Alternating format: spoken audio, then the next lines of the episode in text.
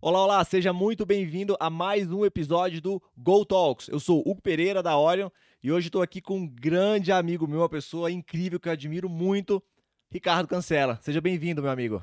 Eu que agradeço, meu querido amigo. Muito feliz de estar por aqui, conhecer teu projeto, conhecer sua organização, né? A gente já fala disso há tanto tempo, né? Então, assim, muito obrigado pelo convite. Maravilha, Ricardo. Você, uma das características que você tem né, na sua descrição de cargos ali é futurista. E você até me falou que trouxe um livrinho aqui. Já ah, faz um mexão aí do seu material. Tá aqui, ó. Esse é um livro, né, a gente vai falar sobre economia colaborativa. Esse aqui é um livro colaborativo, são vários autores envolvidos nesse livro, tá? Ruptura é sensacional da, da editora Brasport, tá? Quem conduziu esse livro foi o Clóvis, que também faz parte do, do processo. Eu fui um dos convidados. Espero que você goste. Esse é meu? É, esse é Opa, teu, esse aqui eu já vou guardar, senão o pessoal ali fica, fica de olho. Pessoal, então vamos colocar na descrição desse, desse, desse episódio também aí o, o link, né, para que vocês possam adquirir o livro com participação de ninguém mais, ninguém menos que Ricardo Cancela. Meu amigo, então já vamos começar valendo. Você tem aí mais de, de 40 anos de experiência nacional e internacional. Você hoje é acionista e conselheiro de mais de 30 empresas, mas eu sei que você começou sua trajetória profissional escovando o beat, como desenvolvedor, programador. Conta pra gente um pouquinho aí da sua trajetória profissional. Tem certeza que você quer escutar sobre isso, cara? Vamos lá. Na realidade, eu comecei a trabalhar com 15 anos de idade, né? E foi por um acidente. Um acidente bem simples. Primeiro, eu era, eu tinha um cabelo comprido, tocava num grupo de heavy metal, eu era baixista. Meu Deus né? do céu. Meu pai militar. Um dia meu pai chegou, me puxou pro canto e falou assim: "Filho, ou dá ou desce. Ou você começa a trabalhar, ou você sai de casa, se vira, ganha sua, o seu dinheiro como músico e vai para frente. Aí eu falei, isso era numa sexta-feira. Eu falei, mas quando é que eu preciso dar a resposta? Ele falou, até domingo. Essas duas malas aqui, se você quiser seguir a carreira que você acredita que vai dar certo, enche elas e siga a sua vida. Se você quiser escutar o seu pai, tá aqui, o primeiro estágio, você começa a trabalhar na segunda-feira. Domingo você corta o cabelo e começa. Passei o final de semana doído, Domingo eu cortei o cabelo e agradeci meu pai por resto da vida a oportunidade, a sabedoria que ele teve no momento certo de me conduzir a um processo que eu sempre fui apaixonado. Eu sempre fui apaixonado por tecnologia. Então, diz o meu pai, diz a lenda do meu pai, quando ele estava já com 80 anos, perto de falecer, ele mostrou uma caixa de papelão. A gente morava quando no, bem novo em Denver, Colorado, Estados Unidos, né? A gente passou um bom tempo nos Estados Unidos. Ele mostrou a revista que eu tinha cinco anos de idade, aonde eu falava que eu queria trabalhar nisso. Mostrou uma caixa de papel que era o quê? Um ambiente com computadores, que era da revista. Que legal. Então, desde cedo, eu nunca acreditei no meu pai. Meu pai falava isso, eu falei, pai, cinco anos de idade? Esquece. Eu nem lembro, nem dos meus dez anos vou lembrar, mas eu sou seu pai, eu lembro. E aí, foi minha surpresa, ele mostrou, guardado, né, a caixinha de papelão e a revista nos Estados Unidos. E aí tudo que ele fez foi: se o teu desejo é esse, eu vou te ajudar.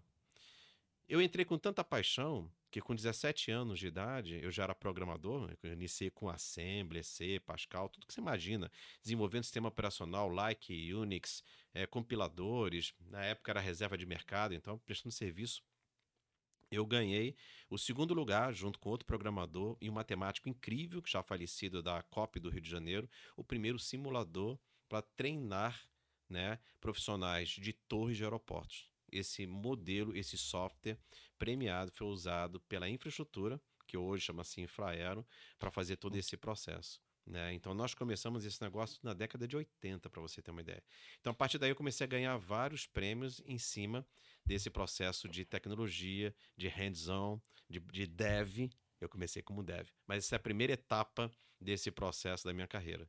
Responde um pouquinho? Respondeu, mas eu quero saber também um pouco da transição entre o hands-on, tech e o gestor Ricardo Cancela. Mas antes de você falar um pouco sobre isso, eu já faço o convite aí para que você mande a foto sua com 15 anos, com cabelão, para a gente colocar no próximo evento presencial vou do Leader Eu vou pensar. tá proibitivo. Tá, tá proibitivo. e aí, como é que foi essa transição para gestão?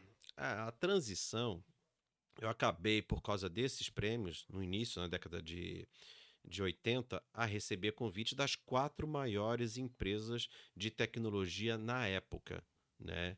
Eu acabei trabalhando na IBM, na realidade, primeiro comecei na, na Digital, que nem existe mais, ela foi adquirida pela Compaq, e passei um tempo na Compaq, a Compaq foi adquirida pela HP, né?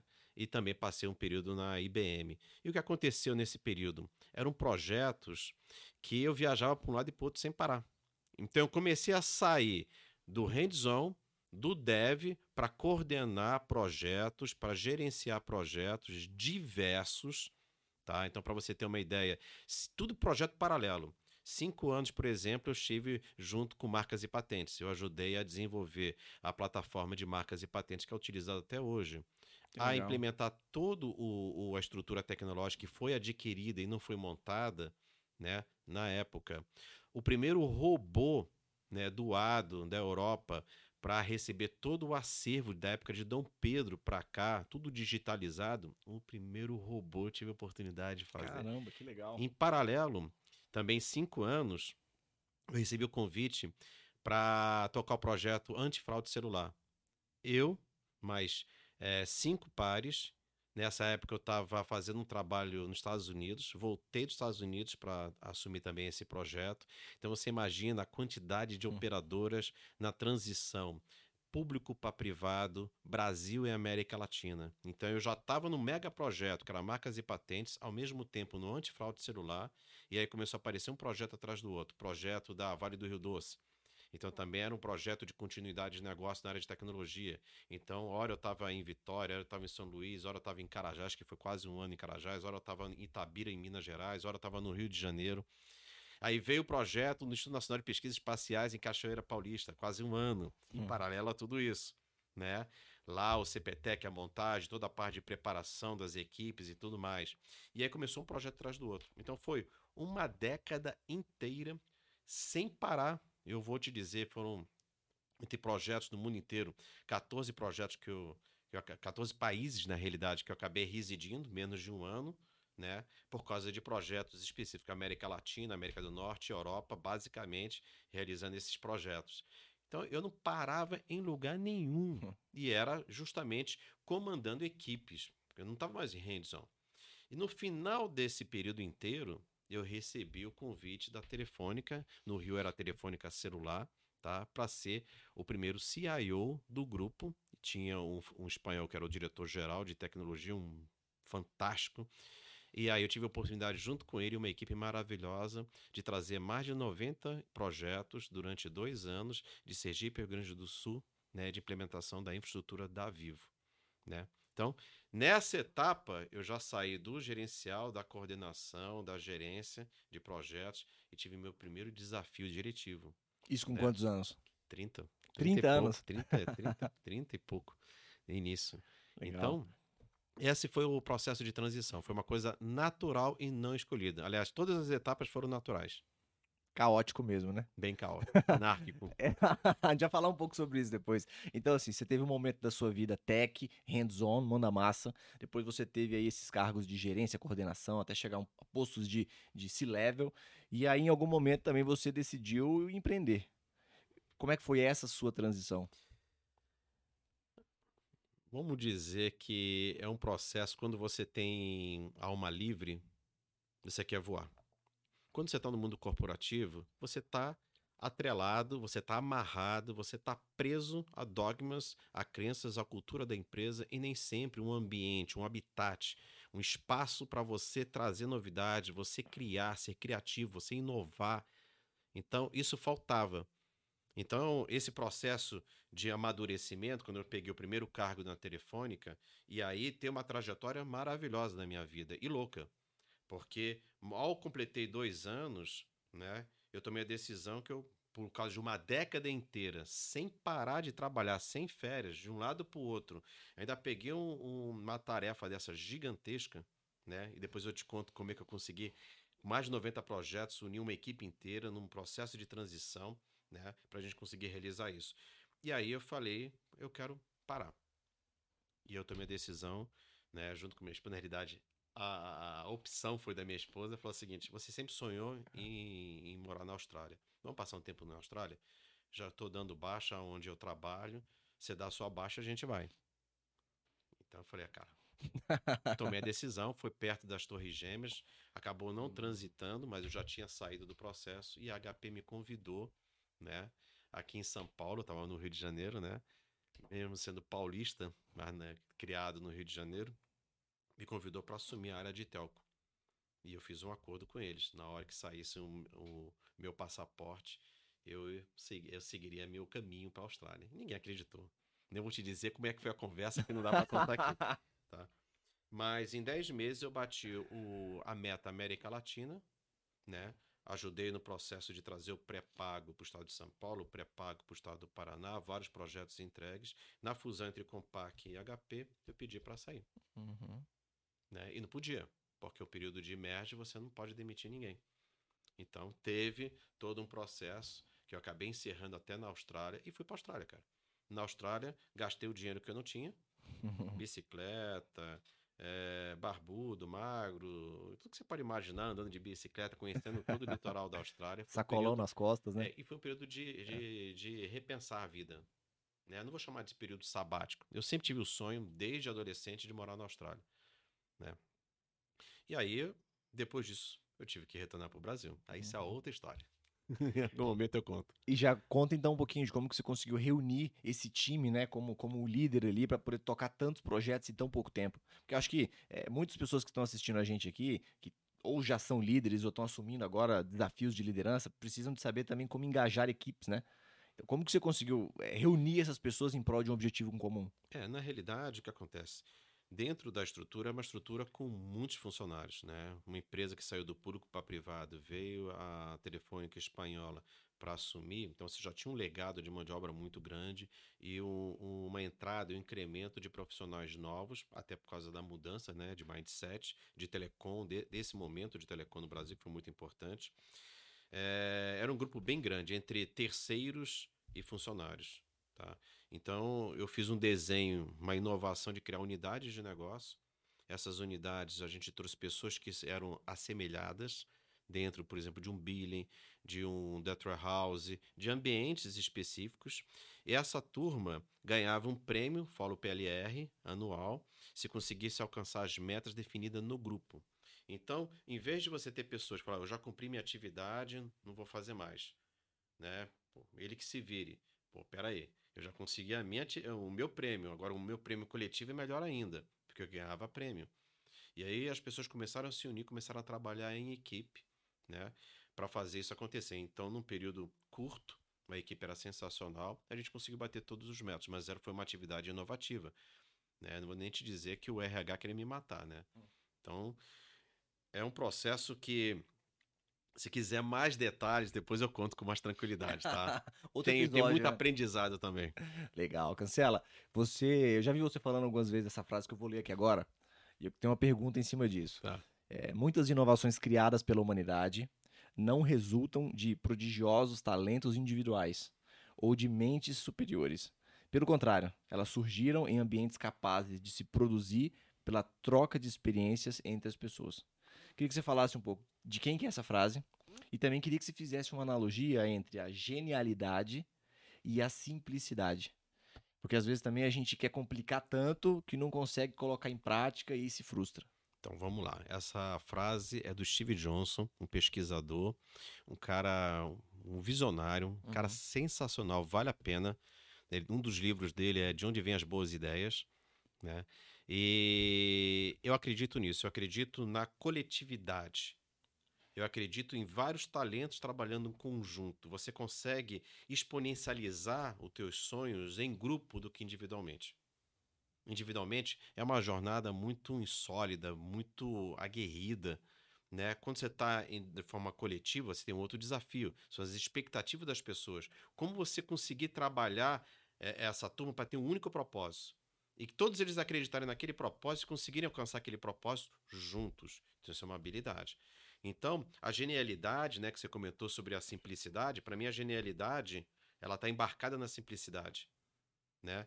é, o que você observa no mercado, os problemas que estão acontecendo, o, a, a, os gaps que estão, é a tua genialidade em aplicar isso dentro de um processo mais simplificado, rápido, em quick wins, em ganhos rápidos, subidas né, de MVP um atrás do outro. Então, assim, eu quero chegar aqui, mas não queira já abraçar aquilo. Começa pequenininho, faz o teste, verifica, deu errado, volta, acerta e vai, vai crescendo, vai crescendo. Mas você consegue com exponencialidade, porque você está em equipe. Então, claro que existem gênios, claro que são pessoas fora da curva, são importantes você ter esse, esses ícones, mas sozinho, Mandurinha não faz verão, cara. Você precisa de uma equipe, equipe com talentos, perfis diferentes, diversa, diversa. É, quando eu falo diverso, é religião, crença, cor, tudo que você pode imaginar, opções, tudo. Você tem que ter um, um, uma panela com vários é, temperos, né? vários alimentos diferentes, que isso faz uma riqueza incrível. Não é, é fácil fazer isso? Não, não é. Mas vale a pena. Consegui responder um pouquinho? Conseguiu. E é engraçado se pensar que. Eu estava lendo um pouco sobre isso e vendo algumas pessoas falarem sobre a efemeridade da diversidade. Legal, eu quero montar uma equipe diversa pega lá pessoas de tudo quanto é tipo de, de religião, de biotipo, de forma de pensar, e coloca todas essas pessoas dentro de uma mesma sala e deixa elas ali por dois anos. Final de dois anos, tudo bem, ainda vai ter pequenos elementos de diversidade, mas as pessoas começam a pensar igual. Então a gente precisa o tempo todo de dar uma temperada, né? De beber de fontes novas, de, de conhecer coisas novas para preservar também essa diversidade na forma de pensar. Então, mas é bacana que você falou. A ideia, né, botando um elemento a mais, a ideia é que essa diversidade não é que as pessoas tenham que pensar iguais, elas têm que pensar de forma diferente, mas num único propósito. Uhum. A, a, grande, a, a, grande possibilidade é essa. Quando você pega é, por isso que eu gostei de viajar bastante, eu, eu, rodei o mundo, né? Então você identifica pessoas com culturas, gastronomias diferentes, hábitos diferentes, né? E você começa a falar assim, pô, como é que essas, esses ecossistemas, esses ambientes convergem? Como é que eles se integram? Qual é a riqueza disso? Traz cor isso? Tá, essa é a grande vantagem. Uhum. Você ter alguém que é da Índia junto com você, um brasileiro, tem um americano, tem um alemão, tem um africano, né? Puta, é fantástico. Porque eles vão trazer coisas do ambiente deles que de repente aquela inovação que poderia ser isso se torna uma coisa gigante. Por quê? Muito daquilo veio de ambientes diferentes dentro de uma região que você está, né? O famoso pense global, haja regional. Uhum. Faça ganhar escala aqui no regional, mas você tem que ter um entendimento do ambiente inteiro. Então, para mim é isso, né? Eu não quero que as pessoas pensem iguais, eu quero que elas comunguem um propósito que elas acreditam que a gente consiga fazer. Cada um é um elemento diferente nessa jornada que vai contribuir para o sucesso. Legal, e Cancela, você que tem as suas origens, o seu berço no TI, né? Entende muito bem a diferença entre hardware e software. Então, de nada também adianta eu ter um hardware, um computador maravilhoso, se o software é ruim. E eu vi uma analogia uma vez de nós, corpo, pessoa, somos o hardware, e o que a gente pensa acaba se tornando o software, né? E de nada adianta você ter um potencial no hardware se você pensa pequeno. E eu queria que você fizesse uma analogia, é, porque hoje a gente está num, num, mundo com quase 8 bilhões de habitantes e convivendo com as pessoas, com líderes de outras empresas, às vezes eu tenho a sensação de que as pessoas se enxergam sozinhas de peito aberto contra 8 bilhões de inimigos, né? Contra 8 bilhões de concorrentes, de competidores.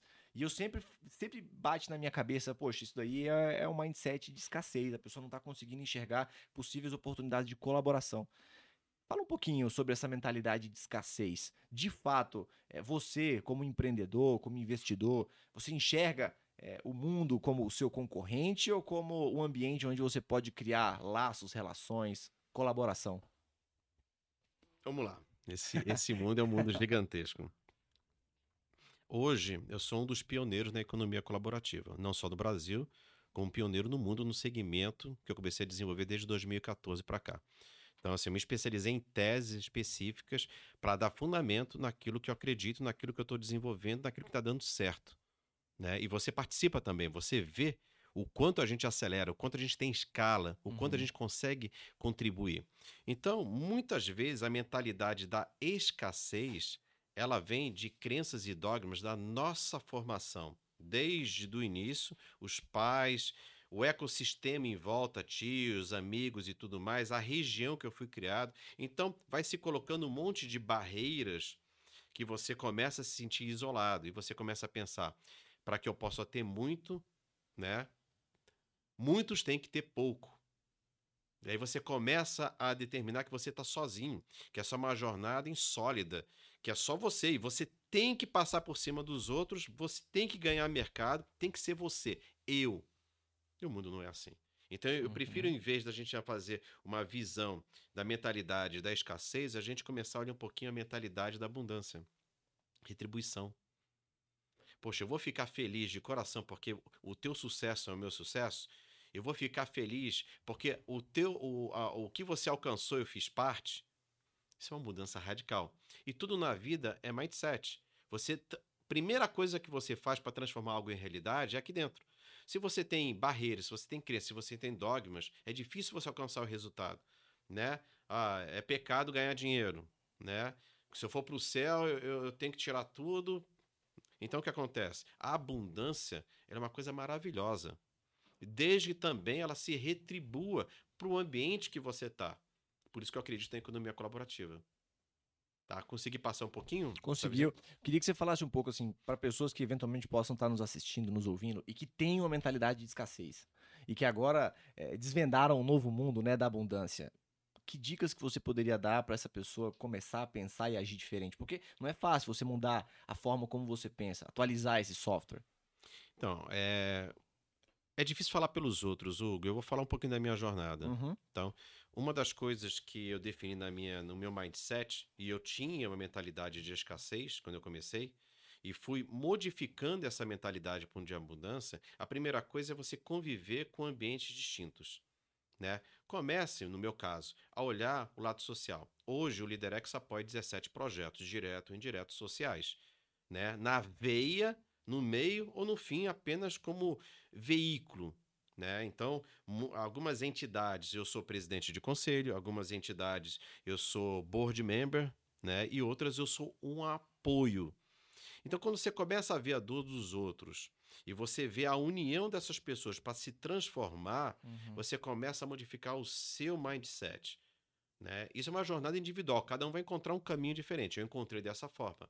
Né? O que, que é um asilo de idosos que foram colocados para fora de casa, abandonados. Um dia eu vou ser idoso. Pô, se eu convivi, se eu fui lá, conheci o sofrimento deles, que não tinha papel higiênico, não tinha comida, não tinha talher, largadas, as famílias botaram para fora, independente de estarem certo ou estar errado. É uma dor, eu vou chegar lá. Então, se eu sinto essa dor, entendo que dá para colaborar, que dá para cooperar, dá para retribuir, dá para ter reciprocidade. Quando eu planto, eu recebo em dobro. Né? O plantio é optativo, uhum. a colheita é obrigatória. Então, plante coisas boas que automaticamente o teu DNA começa a mudar, a tua vibração começa a mudar. Então, essa jornada no social me fez mudar muito a minha visão humana de relações, de entendimento do ecossistema, do entendimento do, da casa chamada Terra que a gente vive. E que fronteiras são apenas linhas imaginárias, que na realidade todos nós somos irmãos em cenários diferentes, em, em aprendizados diferentes. Tá? Então, assim, eu acredito muito nessa linha. Então, para mudar é, é uma jornada, cada um vai encontrar um caminho diferente. Não tem um, um, um, guia, um guia prático. Faça isso, isso, isso. Baboseira, cara. Você pegar a guia prática uhum. dos outros falam, foi a, a, jornada dele. Não quer dizer que a jornada dele seja a sua jornada. Porque o cara falou uma coisa lá nos Estados Unidos. Ele está numa cidade com uma cultura diferente, num ecossistema diferente, com famílias diferentes, hábitos diferentes, que não tem nada a ver com você. O solo é diferente, a temperatura é diferente, o ar é diferente. Ah, o ar é igual. Não é, cara. a gente tem uma relação com a Terra, com o planeta. Então, como é que você consegue quebrar isso? Então, a minha jornada foi essa: trazer o social, se envolver no social, entender o sofrimento, ver como é que eu posso contribuir e de forma pro bono, de coração. Quando você entende isso, isso transforma você. E aí você começa a levar para o seu negócio. E aí, quando você entende que o seu negócio pode ser modificado, tá fazendo as pessoas acreditarem no propósito e conjugarem juntos esse propósito, mas com pensamentos diferentes, a gente chega muito rápido lá dentro. E por isso que eu optei pela economia colaborativa. Uhum. Que muita gente confunde economia colaborativa com economia compartilhada. Essa é a minha visão. Não quer dizer que tem existem é, autores que falam diferente. É a minha jornada. Então, se você quiser a gente falar um pouquinho daqui a pouco sobre economia compartilhada claro. e economia colaborativa, eu mostro esses detalhes aí para você também. A gente detalha. Cancela, eu estava recentemente no evento em que o Thiago Nigro, o primo rico, né, ele foi um dos palestrantes e ele estava falando um pouco sobre o mindset dele, a forma como ele enxerga a vida. E aí ele fez a distinção entre pessoas que têm um perfil aprimorador e pessoas que têm um perfil de inovação, inovador por natureza. Você se encaixa em qual desses grupos? Nenhum dos dois. Nenhum eu sou um híbrido. Na realidade, se você pegar o inovador, o inovador se quebra em quatro. E um desses quatro chama-se visionário. Então, em alguns momentos, eu tenho uma, um papel de ser visionário. E muitas vezes eu tenho um papel de ser aprimorador. Tá? Então, o que acontece? O que é ser aprimorador? É a capacidade de observar o ecossistema novamente, os seus concorrentes ou uhum. empresas que estão em volta, identificar o que, que eles estão fazendo. Né? Muita gente olha isso de forma individual. Ah, eu vou copiar e vou trazer alguma inovação, vou aprimorar alguma coisa. Na realidade, olho um conjunto do que está e começo a aprimorar algo que eu estou desenvolvendo. E aí eu começo a trazer inovação.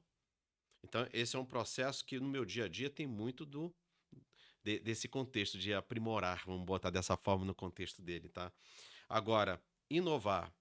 Qual é a diferença entre aprimorar e inovar em termos de rentabilidade? O cara que está inovando, de repente ele vai fazer uma ruptura. Ele vai demorar muito tempo, muitas vezes ele só vai ser reconhecido em outra vida. Não nela. É um período, uma jornada muito maior, num custo elevado. O aprimorar, ele é sensacional, porque ele consegue fazer um, um, um giro rápido, se você tem a capacidade contínua de fazer o quê? De trazer novidades, de trazer talentos, de trazer é, riquezas que aquele cara que você está olhando não está pensando. E como é que você consegue isso? Na mentalidade de escassez? Não. Tem que ser na mentalidade de abundância. Como é que você consegue fazer isso? Com equipe. Com equipe o quê? Equipe diversa. E com economia colaborativa sem gastar um centavo, é o que a gente faz. Uhum. A gente tem talentos incríveis de coração dentro de uma jornada que a gente não para um único minuto. É incrível. A jornada que a gente tem de riqueza de ideias, de insumos, de propostas, de parcerias, de envolvimento em cima do que a gente desenvolve, que é o LeaderX. Então, chegarei legal, lá. Legal. Não, eu queria exatamente que você explicasse um pouco sobre o que é o LeaderX e se o LeaderX surgiu de uma forma aprimoradora de pensar ou inovadora de pensar, porque querendo ou não, o LeaderX hoje, de forma direta e indireta, impacta a vida de milhares de pessoas espalhadas pelo mundo, não só no Brasil. É, conta um pouquinho assim desse, desse, dessa iniciativa, como que ela surgiu, qual que é a ideia que você tem de futuro para esse grupo de pessoas tomadores de decisão. É, vamos lá. É, novamente, foi uma condução natural. Por quê? Quando eu estava no como corporativo, né, e saí em 2008, em 2009 eu montei uma empresa. Essa empresa, ela em 10 meses já faturava uma, uma coisa considerável. A gente cresceu muito rápido. Né? E chegou um momento que essa empresa foi comprada. E aí eu fiquei o quê? Com algemas de ouro. O que significa algemas de ouro? Eu tinha que me reinventar. E aí eu acabei ingressando numa estrutura, quase uma ONG, que chamava-se ABIDS, a Agência Brasil de Inovação e Desenvolvimento Sustentável, feito por 68 caras incríveis. Só que era pro bono era ligado ao social, é ajudar a região, usar, ajudar o ecossistema.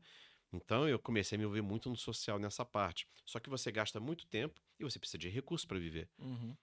E quando você está num ambiente desse, o recurso ele é destinado às fontes e não necessariamente a você. Então teve algum momento dessa jornada que eu participei como vice-presidente, depois no conselho, depois eu saí desse processo. Quando eu saí desse processo, que foi mais ou menos em 2014 para 2015, eu iniciei uma jornada de uma coisa que eu gostava de fazer, hum. mas não tinha tido oportunidade ainda.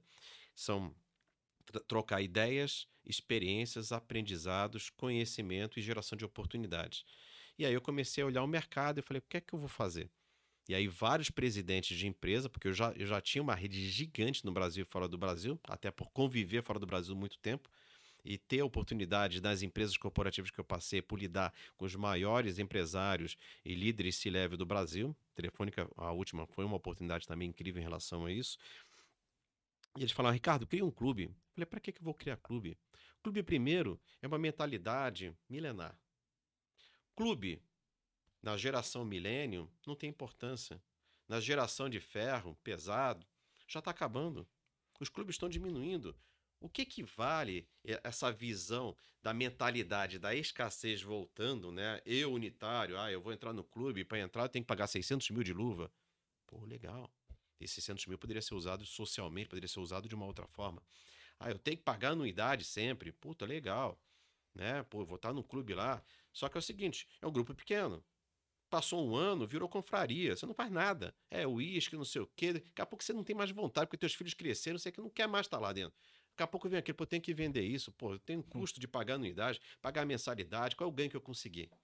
E o, o, o que, que eu investi e me deu de retorno? Para para pensar, isso é milenar.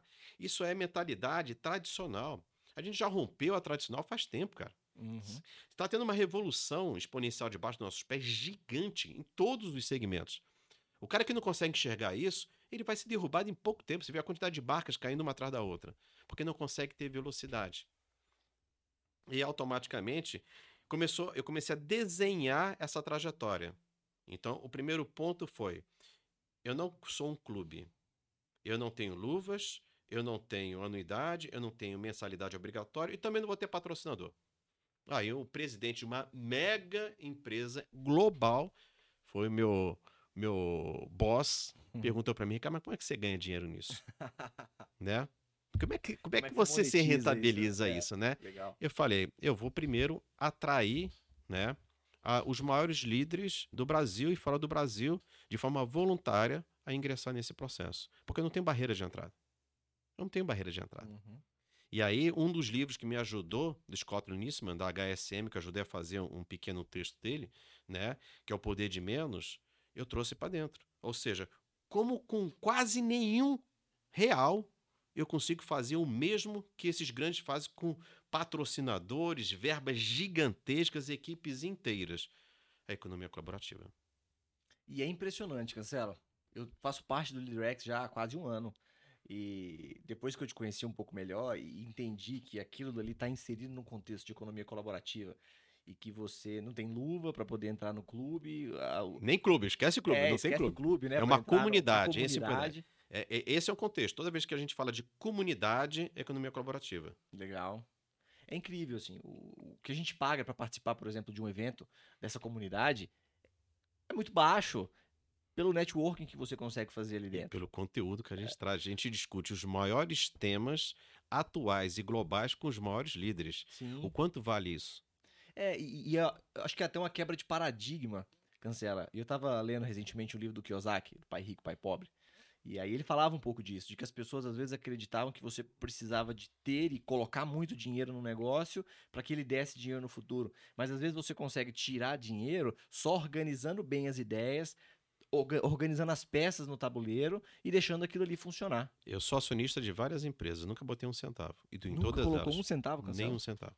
O meu, o meu, o meu entrar é o capital intelectual. É a capacidade de arrojar as ideias, entender o cenário, fazer o crescimento. Para mim é muito fácil. Hoje eu tenho 137 pares que não são sócios, são partners, uhum. né, em 14 uhum. países, sendo desses nove são M&As de mandato, né, já tem a verba, onde o meu o meu dia a dia é startup scale up, cara.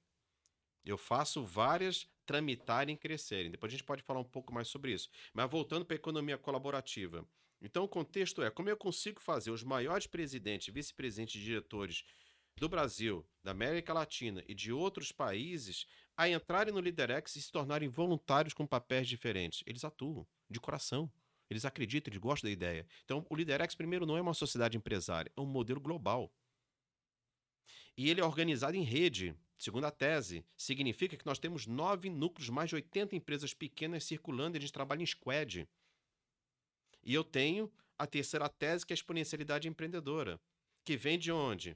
Da tese do Ismael, fundador da Singularity, que eu tive como prazer de ter como professor, e que eu usei a criação da exponencialidade empreendedora em cima da tese dele, que é o PTM, Propósito Transformador Massivo. Tá? Então, quando você tem um propósito e você engaja os líderes em cima disso, não traz patrocinadores, algemas são quebradas. Eu não estou procurando as empresas que eles fazem parte, porque eles, eles não estão né? Eles não são, eles estão naquele momento naquela empresa. Uhum. Em algum uhum. momento eles vão sair. Quando eles entendem que a relação é dele, não da empresa que ele representa. Ele está num grupo de grandes líderes, não só no Brasil, como fora do Brasil, sem botar um único centavo e trabalhar de forma incrível e voluntária para fazer aquilo crescer, e eles participam. Aqui no Brasil, nós estamos chegando já a quase 4 mil dos grandes líderes.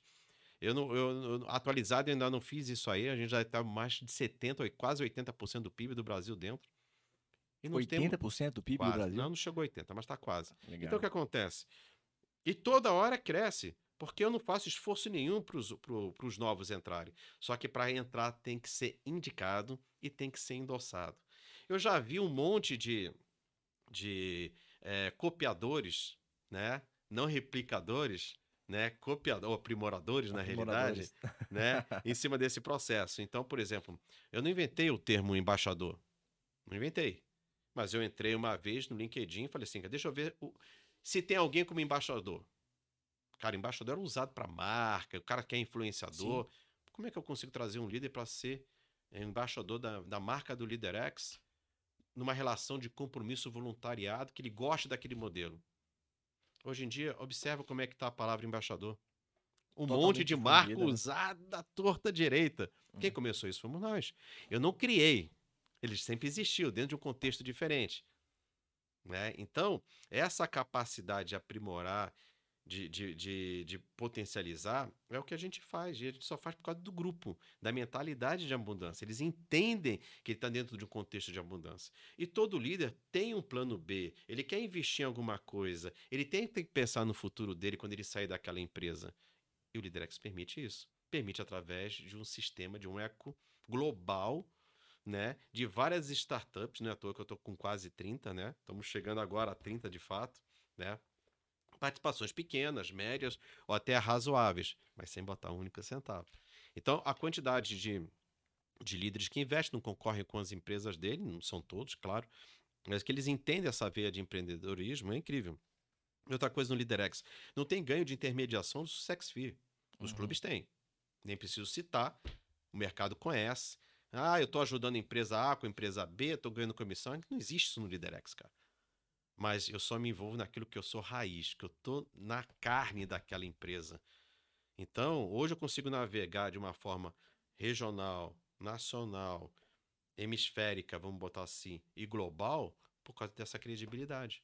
Ou eu estou no conselho, ou eu estou como investidor, ou eu estou na causa.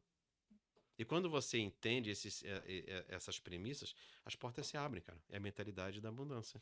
Cancela, me corrija se eu estiver errado, mas o LeaderX não tem nenhum CNPJ, né? Não, não tem. Não é uma empresa, é não. um conceito. É um, é um ele ideal. é um conceito organizado em nove núcleos. Um núcleo dele chama Produtivo, que tem 18 produtoras. Então, na hora que. E as 80 e poucas empresas estão aqui. Ah, vamos fazer um evento. Né, uma experiência no Brasil ou fora do Brasil. Qual é a produtora que vai fazer essa? Então, um produtor dessa produtora assume o squad. Ele convida ícones numa diversidade incrível dos outros. Ah, eu uhum. quero na, na, no núcleo de criativos, eu preciso de um cara de design de experiência, um design gráfico, ele convida. E aí são profissionais que vão entrando, o cara de audiovisual, o cara de iluminação, um cara de, de, de conteúdo. Uhum. E aí você vai montando o quê? Um squad, e esse squad trabalha para fomentar isso aí, para fazer isso, esse, esse ícone crescer, né? Então, é, o propósito transformador massivo nosso, para você entender, é desenvolver negócios juntos. Uhum. Então, a gente atrai todo esse ecossistema para isso. Virou um habitat, é uma plataforma. A gente vai lançar, inclusive, uma, uma rede social que é a primeira rede social não intrusiva, guarda isso, uhum. já está com 90% pronto. Né? A equipe não fica no Brasil, é uma equipe nipo brasileira. A gente está em fase final, a gente vai trazer muita novidade, não é só no Brasil. Tem muita coisa chegando aí. Show de bola, Cancela. Eu tive a oportunidade de estar no último evento presencial aqui em São Paulo, é, do Leader X. E ali você reuniu vários líderes para tratar um pouco sobre o tema do ESG, que está borbulhando aí em tudo quanto é mídia social, tudo quanto é empresa, mundo afora. Eu queria que você fizesse um breve resumo, para quem não pôde estar com a gente no evento, do que foi tratado ali, da relevância desse termo do ESG para as empresas atuais. ESG, na realidade, é uma, uma nomenclatura hipoteticamente nova que trata de temas antigos que estavam soltos, que se reuniram para poder seguir. Então, isso virou não só um compromisso né, longe da empresa, como virou um, um, uma responsabilidade grande. Então, nós já falamos nesse ano vários, vários é, encontros nossos, tá? que nós temos várias linhas de atuação. Né? Então, são cinco linhas de atuação em um produto que nós temos dentro do LeaderX. Então, a gente consegue navegar dentro da comunidade e fora da comunidade. Uhum. Só que a gente faz esse trâmite com os maiores líderes discutindo sobre isso. Então, nós tivemos em outras capitais também falando sobre ESG, junto com federações, associações, grandes marcas, né? E da, o, o, próprio Talks, que é da comunidade LeaderX. Então, esse último é interessante porque nós trouxemos um, um, um líder é, internacional, né? Com, com uma trajetória incrível, né? De origem japonesa. Nós trouxemos um presidente de uma das maiores marcas de tecnologia que tudo que a gente utiliza hoje eles começaram. Então, se existe um, o formato de janelas no sistema operacional foi que eles começaram, se existe mouse foi que eles começaram, então uma trajetória incrível. E nós trouxemos um mercado que está se reinventando por causa do IoT, uhum. que é a área de iluminação, né? que é a maior estrutura de iluminação do mundo. Então, três é uma diversidade de palco para falar sobre o, o, ESG e cada um começou a falar a sua jornada. Em, em algum momento, essas jornadas se cruzaram. Então você começa a ter a, a, visão unitária de cada líder e o cross entre eles. Uhum. Porque o nosso trabalho para preparar o roteiro, para preparar as dinâmicas, não é um evento estático. O Lideresco, como você bem sabe, é um game. Nós somos o único ambiente gamificado, é um jogo ao vivo, em tempo real, com participação de todos. Não fica aquilo do cara falando lá e você assistindo. Você participa antes, durante o evento com esses vídeos. Você está acostumado a ver isso. E Sim. cada evento a gente está fazendo o quê? Aprimorando, trazendo inovação, né? Então, e essa inovação vem de onde? Dos próprios líderes, com dicas, sugestões e tudo mais. Então, basicamente, falou-se sobre lado social, né? Falou sobre é, investimento, né, em sustentabilidade, como isso acontece. Cada empresa contou o seu cenário. Fazer um resumo do que foi falado por eles, uhum. e a gente não tem esse costume. A gente libera podcast. Legal. É o único ambiente que a gente tem que é livre, é público, o resto é dentro da comunidade, de quase duas horas e pouco, 25 minutos de resumo. Entra no nosso site, depois, se quiser, coloca aí para o pessoal acessar, tá?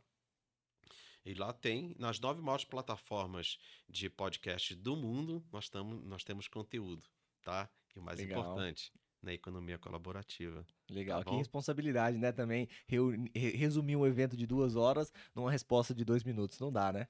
Mas assim. Um orçamento desse tamanho, entregando aquilo que os maiores meios de comunicação utilizam. Porque quem nos entrega faz para essa turma inteira. Sim. Essa genialidade que falta. Hoje você pegar alguém que está no ambiente de abundância, que tem lá luva, anuidade, mensalidade, verba que não acaba mais de patrocínio, e faz o seguinte: o que você já recebeu, devolve para todo mundo, tira todas essas monetizações e faz o que você faz. Estou esperando. Porque nós fazemos assim. e nós fazemos iguaizinhos a eles. Sensacional, sensacional. Cancela, eu estava dando uma olhada no estudo do Instituto de Futurologia de Copenhague. Uhum. Eu sei que você é um grande futurologista, é, inclusive gosta bastante de ficção, né? Gosto. E, e uma dessas 14 mega tendências mundiais é a sociedade em rede. Eu queria te perguntar se a sociedade em rede seria essa evolução de uma economia compartilhada para a economia colaborativa. Vamos, vamos fazer um backstep, né? é, é meu entendimento, é minha analogia. Tem pensadores diferentes, é o meu pensamento. Perfeito. Vamos voltar para o início. Quando se falava de internet, ninguém acreditava nisso. É, poxa, mais uma ondinha, não vai dar em nada. Quem apostou, cresceu. as maiores empresas da década de 70, 80 e 90 não são as maiores hoje. São as big techs. Uhum. Elas estão liberando, liderando em cima do quê? De uma economia compartilhada. Quem apostou, cresceu. Mas a economia compartilhada não reduz o consumo. E o que acontece? Eu sempre olho, para fazer uma analogia de entendimento, toda economia compartilhada, meu entendimento, deixando bem claro, tá? É uma esponja. Então, se você tem um Uber que mudou o mercado, mantém famílias e mantém famílias, criou vários copiadores, vários replicadores em cima, você não fala com o táxi, você fala com uhum. o Uber. Então, eu quero um táxi, eu falo com o Uber. O Uber é uma esponja, ele retém parte desse ganho. Toda vez que você tem uma gordura para intermediar a economia compartilhada. Uhum. Pega o Waze. Você não fala com o Waze, você fala com a comunidade Waze. É flat. Então, de onde vem a economia colaborativa? Do mindset do blockchain. Um começou com internet, o outro com blockchain. Quem hoje não está entendendo o que é blockchain e não está investindo em blockchain, não vai entender o que, que é cripto, não vai entender o que é tokenização, o que, que é esse mercado. É um mercado anárquico, flat, de comunidade, todo mundo contribuindo igual o Waze. Eu chego no Waze e falo, pô, eu sou é, voluntário para atualizar mapa, um acidente, um buraco, um, um, um problema de, de, de engarrafamento. Eu contribuo. E o dinheiro tem que ser partilhado. Economia colaborativa é isso. Hoje, você tem a economia compartilhada caindo, a economia colaborativa subindo. Dizem que o ápice é 2030 da economia colaborativa. Todos estão se reinventando. Existe na Europa redes sociais saindo, onde o dinheiro que é investido né, dentro de, de, de uma plataforma não fica na gordura, ele é diluído para aqueles elementos né, da comunidade. Ah, é a maior comunidade de engenheiros da, de Portugal. Se uma marca grande coloca o merchandising ali dentro, todos ganham. E ganham uhum. de que uhum. forma? Em cripto, registrado, tokenizado. O dinheiro é compartilhado. A plataforma cresce, todos crescem. É uma visão diferente. Uma vez me perguntaram, Pô, mas a rede tem 4 mil pessoas. Pega um concorrente aí, que é um, tá entre as big techs, só no Brasil tem 62, 68 milhões. Aí vem pergunta: você conhece 68 milhões? Não. Você faz negócio com é. 68 milhões? Não. Você vende para 68 milhões? Não. Então, o dinheiro fica onde? Fica na gordura. Agora, se eu chego para você e falo que a comunidade tem 4 mil, representa quase 80% do PIB, qual o valor que isso tem? Então, Fenomenal. É, são visões diferentes, são roadmaps diferentes, são ponderações diferentes que a gente vai construindo essa jornada. E é bacana a gente ver que tem vários players que são muito mais antigos da gente tentando copiar a gente. Só que copiar, não... você tem que mudar o mindset.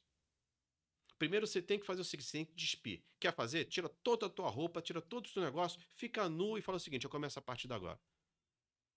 Porque é uma mudança radical. Fazer esse desenho de trazer várias empresas que vão entrar sem cobrar um centavo vão cobrar muito baixo, porque eles vão sentar com os maiores líderes, vão partilhar conhecimentos com os maiores líderes, vão se apresentar aos maiores líderes. E acredite, acontecem excelentes negócios. Uhum.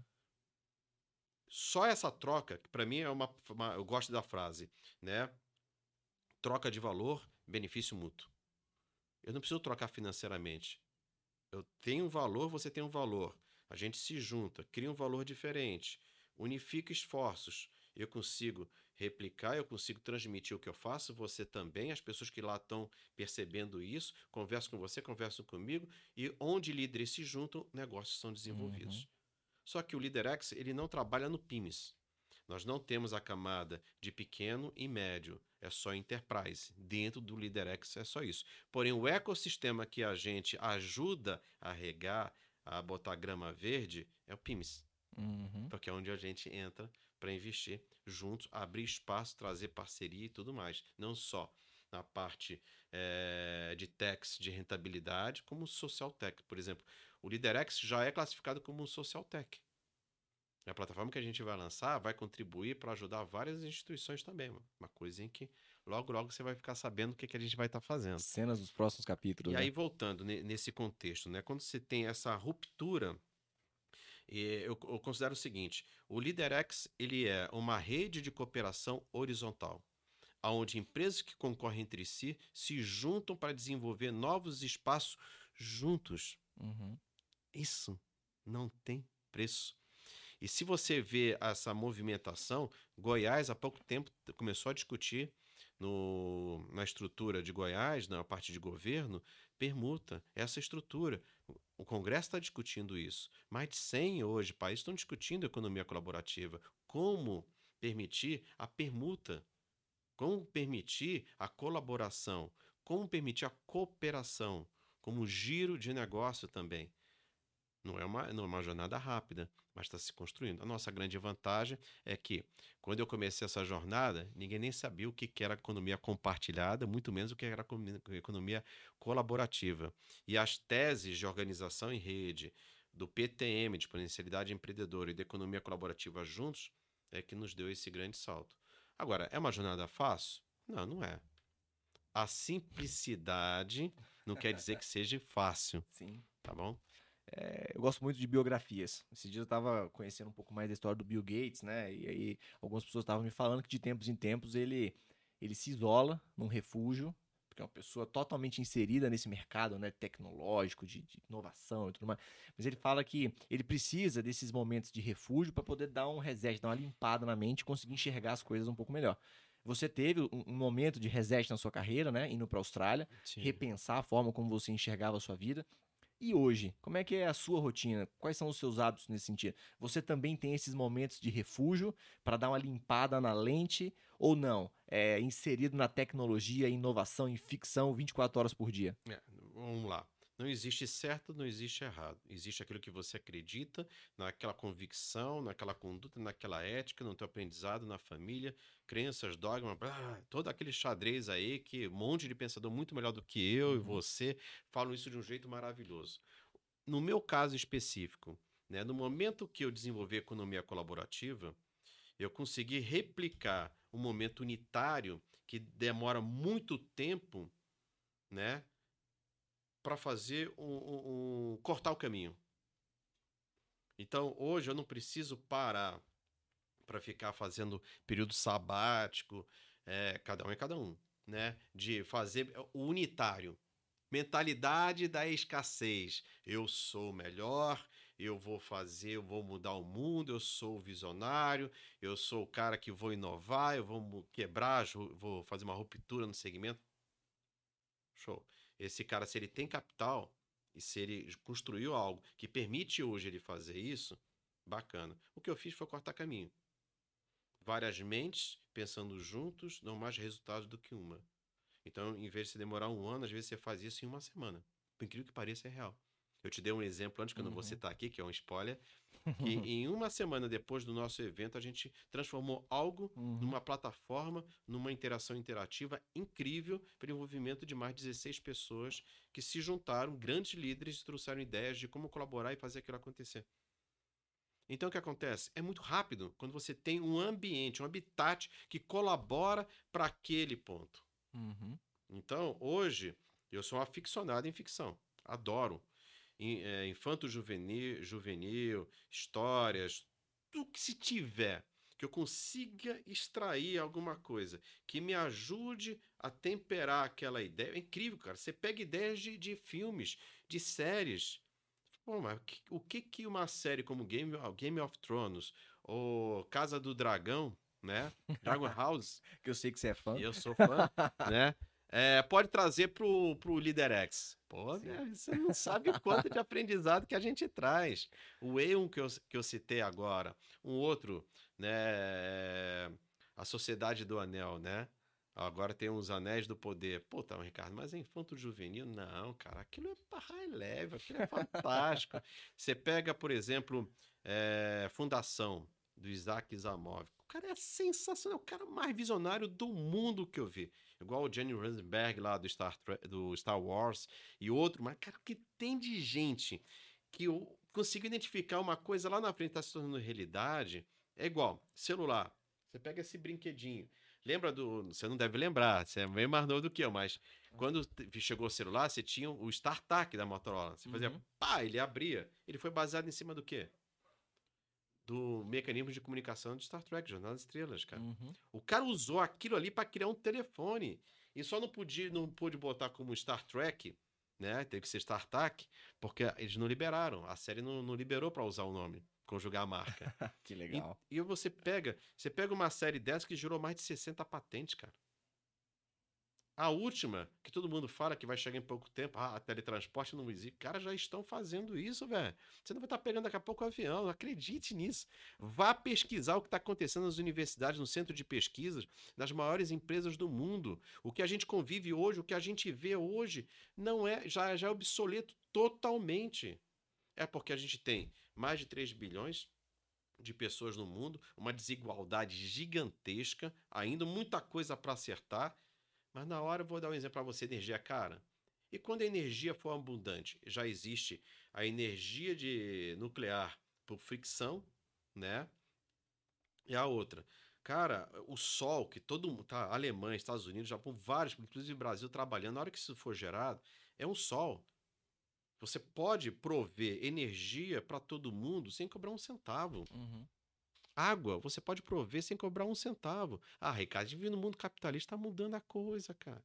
Esquece socialismo, capitalismo, é... comunismo. É tudo coisa de quem se abraça nessas coisas antigas vai morrer em algum momento, cara. Você tem que sempre olhar. É, é bacana falar né, sobre presente né? Passado, puto, passado ajuda a escrever, entender o presente, que o passado e o presente junto podem prever o futuro. Qual é a habilidade do ser humano? É aquele que está presente, está com os dois pés no presente? Se o cara está com os dois pés no presente, está vivendo bem. Mas será que ele, ele tem futuro? O cara que tem um pé no passado, um, um pé no, no, no, no, presente, ele consegue entender o que, as coisas que aconteceram aqui, as coisas que ele pode acertar. Mas qual seria o mais certo que eu gosto? É um cara com um pé no presente e um pé no futuro. Faz a ligação. Você está sempre numa cenoura tentando alcançar algo que está lá no futuro, vivendo o teu presente. Porque você não sabe se está vivo no dia seguinte. Pô, posso amanhecer, morri. Acabou. Né? Então, viva o presente. Saiba aproveitar cada minuto, cada segundo. Ele tem um valor imenso. E as pessoas não se tocam. Porque envelhecimento é igual você pegar um caranguejo e botar hum. no numa panela de água. No início ele acha que tá o quê? Ah, eu tô num spa, pô, tá gostoso aqui. aí, aí tá sendo. Vai morrer, cara. É. é igual o peru. O peru, você alimenta ele, dá a maior vida do mundo. Alimento, tratamento, tudo. Um dia ele. No dia seguinte ele tá morto, porque ele tá sendo preparado. A gente vai morrer, cara. Então, assim, viva o presente Entenda que o passado pode trazer algumas coisas para evitar os erros novamente, que esse é o melhor mecanismo, né? Aprender com os próprios erros. Se a gente aprende, a gente consegue trilhar melhor. Consegui responder quase tem voz já, cara. Relaxa. Cancera, vamos, vamos caminhar então para uma última pergunta aqui para a gente encerrar o nosso bate-papo. Você é uma pessoa que tem, tem tráfego aí em dezenas de países espalhados pelo mundo, conhece e se relaciona diariamente com líderes de grandes empresas. E eu queria te perguntar, na sua visão, quão maduro o Brasil está para gerar e maturar bons negócios? E se essa crença de que ah, o Brasil é, é muito ruim em tudo, é, acaba sendo também uma crença limitante. Porque é muito bom ver você um empreendedor, um investidor de sucesso, dando certo no Brasil também, né? Quando você pensa global, esquece as fronteiras e se desenvolve regional, na realidade você pode se desenvolver em vários mercados. É, a sociedade em rede que você falou é a capacidade de você enxergar as coisas de forma flat, interagir de forma rápida, espontânea, conjugar, tirar a, a, a língua como uma barreira. Hoje você não precisa falar um idioma para você conversar com qualquer pessoa. Ter tradução simultânea. Utilize a tecnologia Sim. em pró. Não tenha medo. Assim, você vai encontrar barreiras em todos os países. Todos os países vão ter barreiras. Alguns países vão ser melhores em algumas coisas, outros países vão ser melhores em outros. Você tem isso. O Brasil é, é ao mesmo tempo de ser um país jovem, nós temos países jovens do tamanho do, da, de um, um cenário parecido com o do Brasil, mas que estão num, num patamar diferente. Uhum. Você vê os Estados Unidos, você pega a Austrália. A Austrália é um, um, um, um, dos lugares mais livable do mundo. Melhor para se viver junto com o Canadá, em alguns países da, da Europa. É formidável.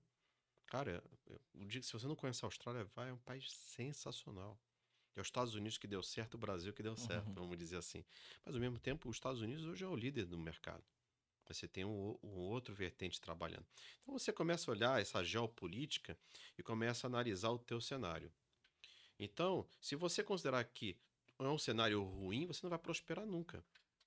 Mesmo que tenha o caos, sempre tem a oportunidade, sempre tem um espaço para crescer. E aquele que só olha um negócio, ora ele vai estar tá chorando, porque está mudando tantos segmentos. Né? Você pega as barcas. Ontem eu estava com num local com a minha esposa, falou: caramba, essa empresa agora entregando esse produto, multimercado. O cara entrega lâmpada entregando lasanha. Hum. O cara está entregando parafuso, está entregando navio. Hum. Pô, peraí. Por que coisas tão diferentes? É o multimercado. Se uma empresa consegue ter o, o multilateral em vários mercados, vários segmentos, dependendo do que está se movimentando, ele consegue. Você uhum. encontra caminhos, sim, para prosperar no Brasil. Ah, o Brasil é horrível em impostos, é horrível em burocracia. Está melhorando muito, cara melhorando muito. Então, assim, é, saia de, de, de, do, do passivo e comece a atuar na mudança. Seja um ator de mudança. Quando eu estava na Austrália, eu tive um aprendizado. Eu passava perto de Ringwood no sábado e falava, por que está lotado de gente no, numa caixa? Que eu falei, cara, deve ser algum culto religioso. Uhum. Um dia eu fui lá, bati na porta, olhei, estava lotado. Perguntei para o australiano, ele falou, where are you from? Falei, Brasil. Falei, I love Brasil, it's fantastic, I live in, in São Paulo. Né? Eu contou histórias de São Paulo que nem eu conhecia. E aí eu falei, o que, que é isso aqui? Ele falou, ah, aqui é, é um voto, de, ah, é, é distrito. Aqui o nosso voto é distrital. Então, aqui tá os empresários da região, que são os representantes, foram eleitos, não tem salário, se reúne em pró-comunidade, em pró-distrito, e aí tá tendo uma discussão porque vão tirar algumas pessoas de lá. E eu fiquei, fiquei pasmo, isso em 2002, tá?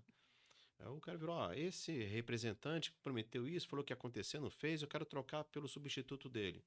Vamos lá, quem é que vai trocar? Eu troco, troco, troco. Pum, acabou. Falei, opa, não teve impeachment, não teve nada. Os caras comem prato, não, não tem subsídio. Tem uma cultura muito diferente. No, o, o nosso modelo é diferente, extremamente diferente custoso pra caramba. Mas você quer ser um ator de mudança? Entra, faz igual o governador de Minas, sem fazer ideologia, partido, se tá certo ou tá errado. É empresário, viu que não estava legal, foi para a área pública para fazer uma, um, ser um ator de mudança. Seja um ator de mudança na sua vida pessoal, na sua família, mas seja também na sua comunidade, para o seu país. Tem muito a melhorar. Então, assim, o Brasil ele tem é, muitas dificuldades ainda, mas se você souber criar, souber desenvolver, encontrar os mecanismos certos, os nichos certos, você vai prosperar. Não é à toa que a área de PIMES, em todas as comunidades, é a que mais cresce, principalmente com mulheres. Os índices estão colocados aí de uma forma bem aberta. O empreendedorismo está numa velocidade no Brasil gigantesca. E não se iluda. Indústria 4.0 já te fala das 5 e das 6, mestre. Já é passado, né? É passado. Hoje em dia você ter posto de gasolina com frentista não faz sentido. É. Você ter supermercado com gente trabalhando em caixa não faz sentido. Por que que faz? Por que que acontece? Porque tem que empregar as pessoas. Porque se a pessoa não tiver rentabilidade, como é que ela vai fazer o consumo? Sem consumo, como é que você vai fabricar? Então, o, esse giro, em algum momento, ele vai ser quebrado. E essas pessoas vão fazer o quê? Né? Vão se preparar para quê? Se fala-se que no, no, nos próximos 10 ou 20 anos, isso é um estudo que saiu recente, que boa parte das profissões vão acabar em 10, 20 anos, cara. Novas vão aparecer. Só que você está no meio do caminho. Você já se formou, já se especializou e está no meio do caminho. A tua profissão está acabando. O que você vai fazer? Hum. Vai cruzar os braços? Se reinventar, né? Vai se reinventar. Quantas vezes você vai ter que se reinventar até o ciclo final da sua vida? Várias. E isso vai ser cada vez uma vertente. Eu tô com, vou fazer 56 anos, cara. Eu me formei numa coisa, me especializei em outra, fiz várias MBAs, mudei totalmente, virei um camaleão, não paro. Não paro. Porque o conhecimento, a leitura, o, o a troca de, de informação é essencial para você estar tá com a tua cabeça ativa para você pensar. Fenomenal, meu amigo. Acho que dá mais uns 20 episódios, hein? Cancela, obrigado, meu amigo. Foi incrível o bate-papo. Tenho certeza de que o pessoal vai adorar é, aprender bastante com você, uma pessoa que já tem bastante experiência aí no mercado nacional e internacional e que está muito antenado né, a essas novas tecnologias, novas ideias e principalmente a uma forma nova de se pensar e de se enxergar o mundo. Obrigado por ter aceitado o convite. Eu que agradeço, Hugo. Obrigado por você, pela equipe, por todo mundo que está aqui participando ao pessoal que, tá, que vai assistir. Muito obrigado, mestre. É, e aí a gente vai ter que fazer um desafio aqui, né? A gente tem que definir depois a quantidade de hashtags cancela heavy metal para você poder soltar aí a foto do cancela cabeludo. Isso eu não vou deixar. Maravilha. Memória apagada. a esposa não deixa, né? Maravilha. Pessoal, muito obrigado também a vocês que participaram de mais esse episódio do Go Talks. Se vocês ainda não se inscreveram nos nossos perfis, nas nossas mídias sociais, façam isso agora. Cliquem no sininho para receber as notificações dos próximos episódios, que serão com certeza com convidados tão incríveis quanto o nosso ilustre Ricardo Cancela. Obrigado, tchau, tchau.